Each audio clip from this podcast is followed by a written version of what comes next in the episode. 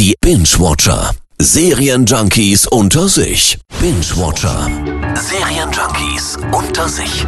Und ich freue mich sehr, dass die Kollegin Saskia Neumann heute nochmal bei mir ist Mhm. mit einer neuen Runde Blacklist. Da haben wir damals sogar die erste Folge zusammen gemacht. Ja. Jetzt äh, kommt Staffel 8 raus und auch die kann was, oder? Ja, die kann auf jeden Fall was nach meinem Geschmack. Die Story ist schnell erzählt. Es geht um Raymond Reddington, der vom US-amerikanischen Marineoffizier zum meistgesuchten Schwerverbrecher der Welt wird.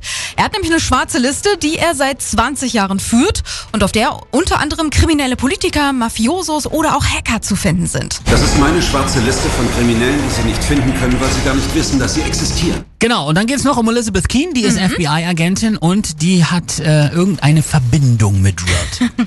Genau. Und um Keen dreht sich jetzt auch viel in der achten Staffel. Sie versucht nämlich ihre Mutter zu finden und gerät dabei auch so ein bisschen auf die andere Seite der Macht. Das heißt, wir sind einen Schritt näher dran, ihn zu finden. Und Reddington ist einen Schritt näher dran, meine Mutter zu finden. so, aber jetzt Butter bei die Fische. Äh, Serien, die so ewig in die Länge gezogen werden, die sind doch dann am Ende meist scheiße. Ja, ist hier aber anders. Okay. Ja, die ganzen Charaktere, die sind wirklich so geil miteinander verstrickt, dass man da immer noch mitfiebert.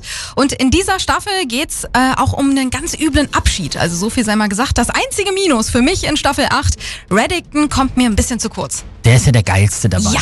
Jetzt war Staffel 7 wegen Corona im Zeichentrick-Style zu Ende gegangen. Ja. Läuft bei Staffel 8 jetzt wieder alles normal? Ja, läuft wieder alles normal und Staffel 9 ist auch schon angekündigt. Frühjahr, Sommer 2022 geht's da weiter. Dann aber mal ran an den Lachs, das Ganze zu sehen bei Netflix. Nächstes Mal, wenn Sie mich davon überzeugen wollen, dass mein Rückgrat gebrochen ist, sollten Sie mir auch das Rückgrat brechen. Binge-Watcher. Serienjunkies unter sich. Immer donnerstags in der Per Eggers Show.